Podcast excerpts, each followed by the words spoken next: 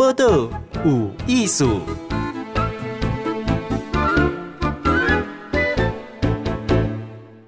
继续收听《报道艺术》，我是采玲。今天直播当中，我们邀请到一个少年朋友，以及家非常的少年，但是他真的非常的有远见，而且也非常有执行力。更可贵的是，他有一颗很利他的心。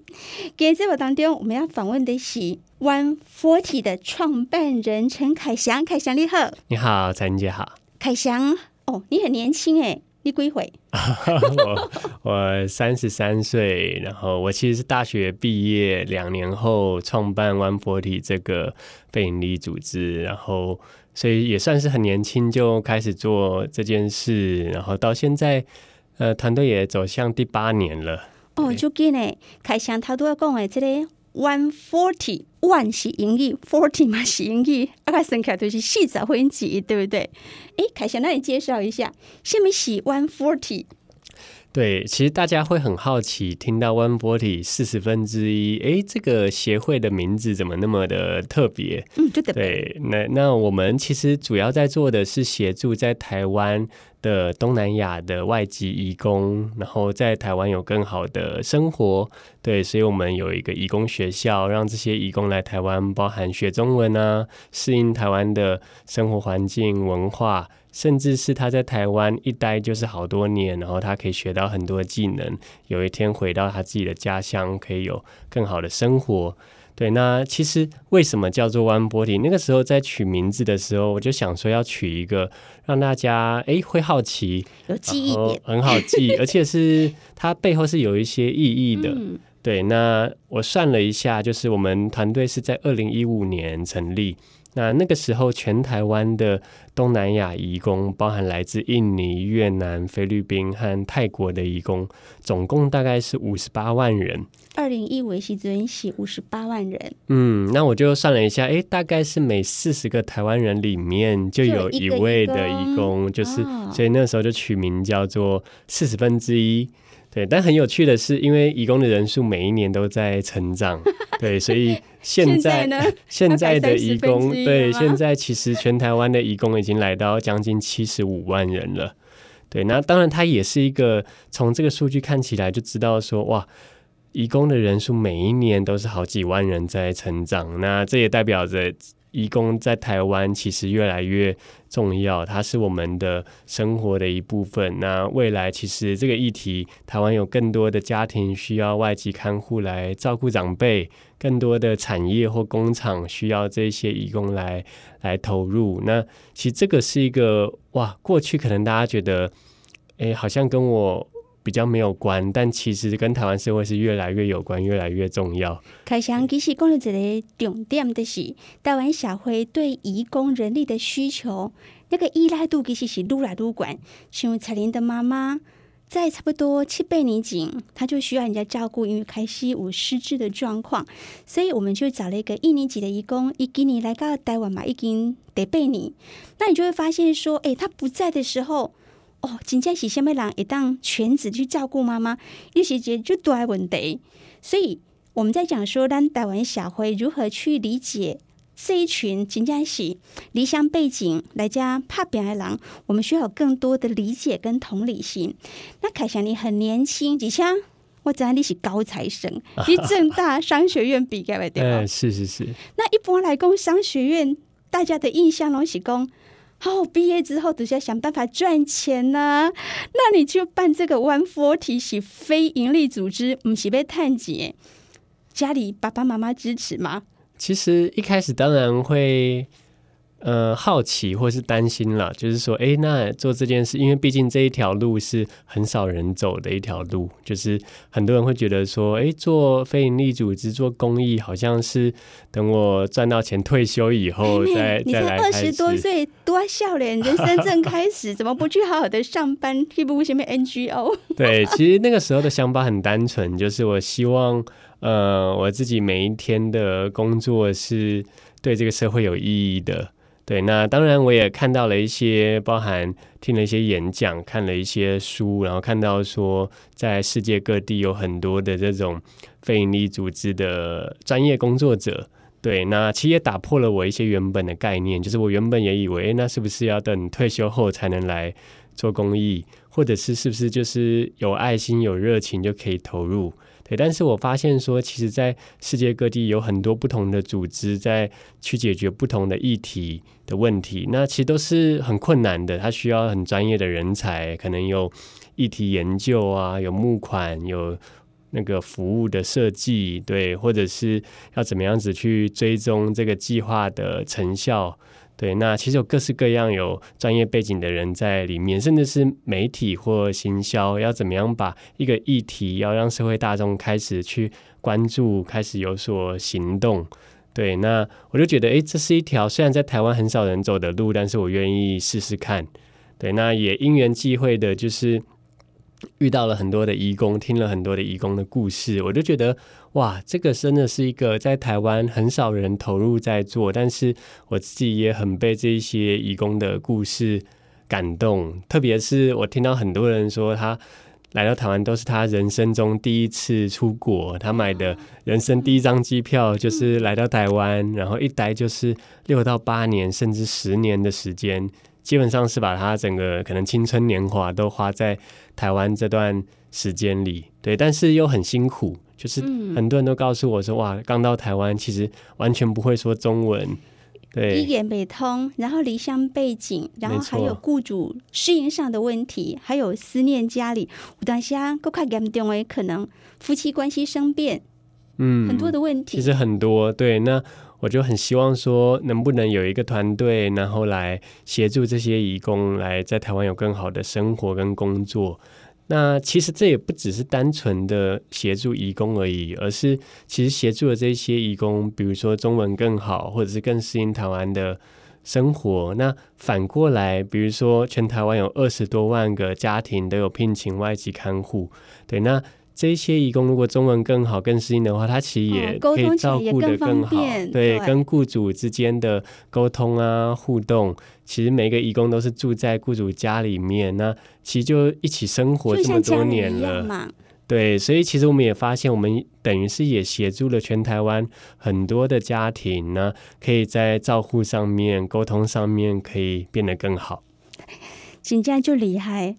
这么年轻，想这么多。但这位这本当中后面呢，是 One Forty 的创办人凯翔，陈凯翔，凯翔，那问一下下，你这个 One Forty 主力一刚开始的构想，然后这经过这八年，它长成的样貌，因为列协会越来越专业，然后扩展的面向也越来越多。当初的构想到现在的样貌有什么样的差别？其实一开始。只有一个很单纯、很简单的概念，就是想要做一个义工学校。因为我们发现说，在台湾的义工很多人就不会说中文，他们想要学习。他们来之前没有经过一些训练吗？其实。从呃来到台湾，他需要经过中介，对。那其实，在比如说东南亚的中介，其实都会有一些很基础的训练，但其实大部分是不够的。我要先讲一个笑话，嗯，这是金贤告诉我的笑话。呃，他们家很早以前曾经找了一个那个外籍的帮佣，是，然后。因为来时阵，就是他们还是会有简单的训练啊，比如说就要说啊，太太你好，太太你回家了。那结果那时候金贤的妈妈已经不在了。那回来的第一天是金贤的爸爸。结果他第一天遇到那个男主人回来的时候呢，他就在门口就鞠躬说：“太太你回来了。”这个就像凯翔说的，对对对，这个会有训练的，其实很基本的，其实还不足以他生活上的运用。对对，所以就想说，好，那我就来开一个义工学校来试试看。一开始也没有很有把握，因为在台湾当时其实没有任何针对义工的学习的这种课程。对，那但很幸运的是，那个时候我们尝试开了第一堂课，就有很多的义工来报名。我们的课就在就是。台北车站的附近，就是，你是去那边发传单吗？对，就是因为就 想说，哇，就来发传单试试看，然后看看有没有义工有这样的需求。当然一开始很困难，是因为他们会觉得，哎，很奇怪，怎么会有一群台湾人？那个时候我带着一群台湾的志工，我们就一起设计课程，然后发传单，然后其实很多人觉得很奇怪，不太相信我们怎么会有人这么好，就是还免费的课，嗯、然后可以来上。对，那但后来第一堂课，我记得有二十五位的义工来参与我们的课，他们上完，他们就哇，就是拍照啊，然后很多影片会分享出去，或者是他们很爱直播，在上课的时候用手机直播，然后网络上就有很多其他的义工的朋友就会看到说，哇，这是哪里？我也要去。所以后来就诶，越来越多的义工知道我们。那其实到现在已经第八年了，整个我们的义工学校，它其实变成了一个很完整的一个学校，有各式各样的课，包含中文课，中文，中文课还有分基础班、中阶、进阶，有没有台语课？哦，我们现在有开始了，对，就是你说需要老师会单起，对，因为也发现说大部分。虽会说中文，但是其实有一些家庭是讲台语，嗯，对，所以我们等于还有考到华语文证照，这是我们的课，也有储蓄理财，然后有呃电脑课，还有商业课，对，然后甚至有一些认识台湾的文化生活的这种文化适应课，嗯，嗯，甚至还有一些比较动态或者是比较呃软性的，比如说摄影课，让大家可以透过手机就可以去拍照。透过照片，其实并不是说要去学那个照相技术，而是怎么样子透过影像去说故事，嗯，去把他想要说的去讲出来。对，所以现在这个学校其实到实体的课程到现在已经有大概三千多位的义工来上课，而且已经算毕业了，完成了六个月到一年的课程。哦，对，你的学校。要上六个月到一年了。对，那都是礼拜天上课，所以这些义工可以透过假日来来上课。那肯定会很好奇，在我们 One Forty 的这个学校，学校你就要有场地，还有师资，对吧？那场地也需要有支出，水电啊、冷气啊。那这些部分你你你怎么处理？其实非营利组织大部分都还是靠募款，对，因为我们针对义工的课程是免费的。对，那我们其实会呃很希望有台湾的呃社会大众的支持，所以其实也有很多人透过可能每个月信用卡的捐款、定期定额、小额三百块、五百块来支持我们，然后我们就呃吸引到越来越多的人的支持，因为我们发现说，其实很多人会开始认同 One Forty 在做的事情，是因为大家也都希望台湾是一个更友善。呃，外国人的社会对人友善，我们很常说台湾最美丽的风景 是人。对，所以我觉得 One Forty 在做，其实一直是在推动这样子的理念，甚至是我们希望让这些义工在台湾，不止他生活得好，他照顾的家人，他照顾的长辈也可以生活得好，甚至是这些义工回国之后，他会记得在台湾的这些年是留下很好的回忆跟很好的印象。他会去分享给更多人，那他的家人、他的朋友、他的邻居，所以其实每一年有大概十万位的义工会来到台湾，那每一年也会有十万位的义工从台湾离开回去。所以如果每一个人都带着对台湾好的印象，那我觉得这个是对台湾来说，在在国际上是一个很好很好的一个很像国民外交了。所以所以吸引到很多人支持。国民外交，对。因为你如果说我们有这么多的移工朋友这样来来去去，对台湾的整个的能见度，还是说我们对移工是不是友善？这其实很多的国际也会注视，对吗？我们待会儿还要继续请凯翔要来谈一下，一塔多工其实非营利组织是非常非常专业的这一块。阿伟郎工哈，有真的有那么困难吗？啊，不就是找一些志工吗？其实他的专业度在哪里？还有的是工，你做这七八年来，你自己的心路历程，因为你一定有克服了很多的困难。虽然东吹舞满腹的热情，但是现实跟原先预期的状况一定有不一样的地方。男性休困者，你们等下欢迎继续收听报道，艺术会彩铃。这报当中，我们邀请到咱的少年朋友是 One Forty 的创办人陈凯祥，凯翔。凯翔做这个 NGO 的组织已经给你得背当，那你这八年来，从一个几在归回大学刚毕业两年之后的少年郎，他现在嘛是就少年了，现在也才 三十三。你这七八年的心路历程，你也感受是安诺？嗯，其实一开始我也不知道自己会走到哪里，有办法撑到这么久。对，但但到现在其实。呃，确实也有不只是我一个人在做了，我们有一个团队。我们有多少人？团队大概有二十多位的呃伙伴。哦，那不少。那我们的协会比如工义工朋友上课的地方在哪里？嗯，上课的地地方我们都会找，就是靠车站附近。所以像呃去年我们上课地方在台北跟台中。对，那其实现在有越来越多。哦，嗯，台中也有，也有也有。那现在其实有越来越多的义工，因为我们也观察到他可能，诶地理位置的原因，其实全台湾二十二个县市都有很多的义工，对，所以我们其实教室的位置还不够多，所以其实有很多的义工开始用线上来参与我们的学校。对，我们有一个免费的义工学校的线上课程，那只要义工有手机、有网络，而且任何时间、任何地点，他都很方便，可以点上网，然后找到万玻璃就可以来学习。对，所以我们其实一直有一个影音团队在做这些教学影片，比如说都是用印尼文、用呃菲律宾文来教他们怎么样子来学习中文或认识台湾。对，那我们在网络上有一个频道，这个频道有大概三百多支的影片了。这么多是什么样的频道？对，就是它是一个 YouTube 的频道，然后它专门就是我们拍摄了各式各样让义工来学中文，或是一些简单的生活绘画，怎么搭公车、买菜、看医生，或者是他在家里面在照顾长辈的时候的一些诶他可能会需要知道身体部位啊，嗯、或者是像刚刚彩玲姐讲的那个笑话，他要知道说家里面的对各个的那个称谓要怎么讲。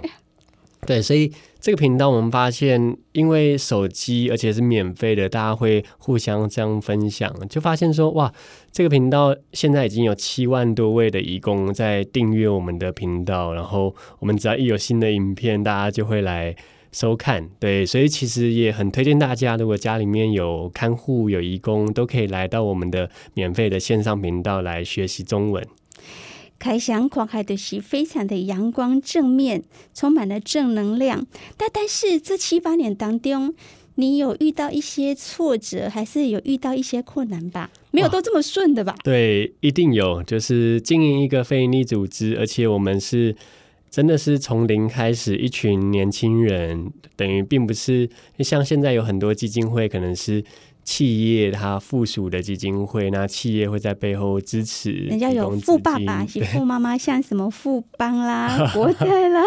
是是，那 One Body 确实是就是从几个年轻人从什么都没有开始，但是我们又看到了。很多很多的义工需要帮助，所以我们一其实一直很努力的在对外募款。对，那当然这个经费的压力其实一直是蛮大的，因为我们要要开更多的课，那甚至是我们要办很多的活动或展览，去打破整个社会大众对于这些外籍移工的偏见或歧视。其实我们也一直很努力在推动。对，所以这个是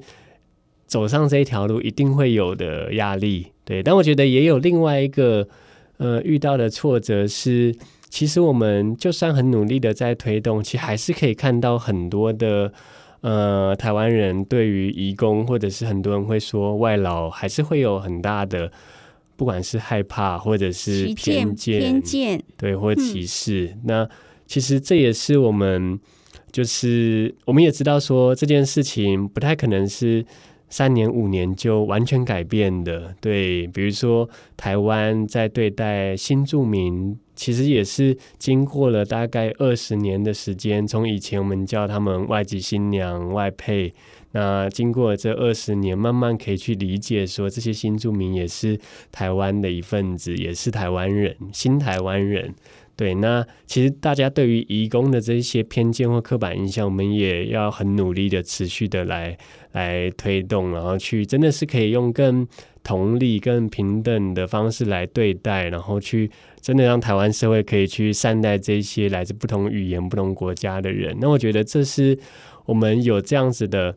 呃，好的心态出去，其实别人也会用这样好的心态来看待台湾。而且兄弟们是，我们虽然付了钱，但是人家真的是来帮我们的。那就扣住他都要凯翔说的，我们需要有更加健康的心态去看这些移工朋友。所以你们也做了一些事情的是讲，荷兰台湾的民众一旦更融入，还是说更理解我们这些移工朋友的文化？所以，咱是不是有这里好做东南亚星期天？对，就是其实我们就想要透过一些蛮简单的方式，比如说用食物啊，用一些小旅行，让大家跟移工之间其实先开始有一些互动，有认识，有认识了以后，你就会去理解。那其实很多的偏见或刻板印象都是。我们从来没有互动，也不知道，然后就慢慢会产生的这样子的印象或恐惧，对，所以我们就透过这种每个月的小活动，然后让移工变成是导游来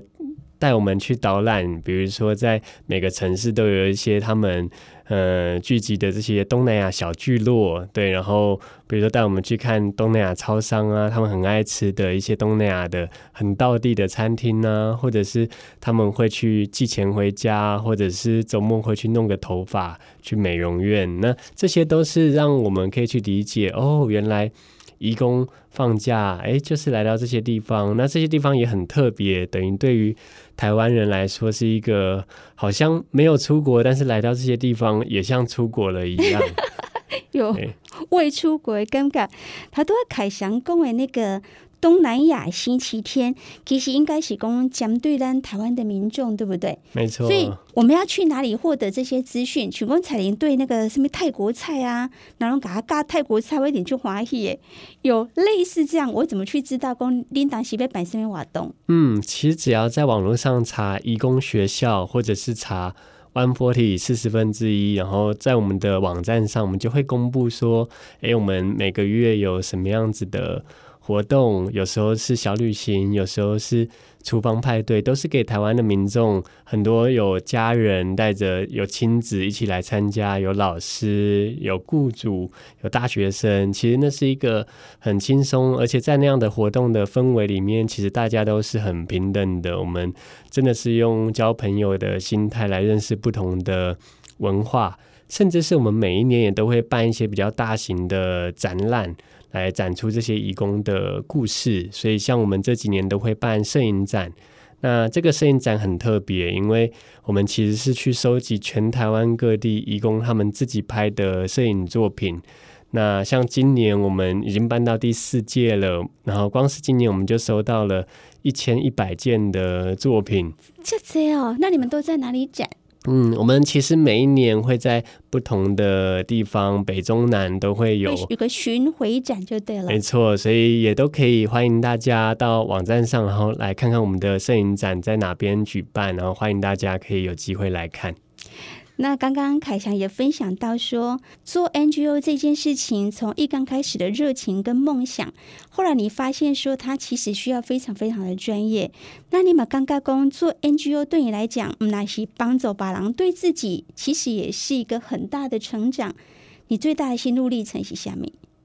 我觉得一直以来我都呃有一个。很强烈的感觉，就是虽然表面上看起来好像是我或者是 One Body 团队在协助移工，但是我自己其实这些年来认识到这么多的移工，然后听到这么多移工和我分享他的故事，我其实从他们身上学到很多。对，因为其实每一个移工他都是不简单的，他要。跨国离开家人来到一个异乡，然后这么多年一定会遇到很多困难，但是也有很多很多的义工，他还是很努力、很正面的去看待这些困难，然后还是很努力的赚钱、存钱，甚至把四分之三的薪水可能都会寄回家。然后他在谈到他未来的梦想的时候，都不只是谈到他自己，而是谈到他希望他的小孩，他希望他的爸妈，他希望他的老公或老婆可以有更好的生活。都是为了家人。对，我觉得这是我从他们身上学到最多，就是怎么样面对困难的时候去看见那些很正向的力量，以及说也可以从这些义工身上去。真的认识更大的世界，因为从不同的移工就有不同的文化、不同的宗教信仰，然后这些经历都是我从这些移工身上可以去学到的，然后也让我可以算是更谦卑吧，就是觉得诶，自己其实在这个世界上，其实尽到一份自己的心力，然后扮演好自己的角色，那会持续的努力下去。在困难的时候还可以看见力量。凯翔今天跟我们分享哦，真的是非常的感动。所以彩玲也常常觉得说，Holy Guys 有你们这些 愿意热情牺牲奉献，而且又非常能够坚持，所以我们才可以打造出更美好的世界啊！总是要有一些人去做不一样的事情嘛。非常谢谢凯翔。大家有兴趣可以去网络上找 One Forty，或者是义工学校。今天非常谢谢凯翔，马感谢大家收听，我是彩玲，明仔咱赶在时间再会，拜拜，拜拜。播客无艺术，上精彩内容，The Spotify、Google Podcast、Go Apple Podcasts，拢听得到哦。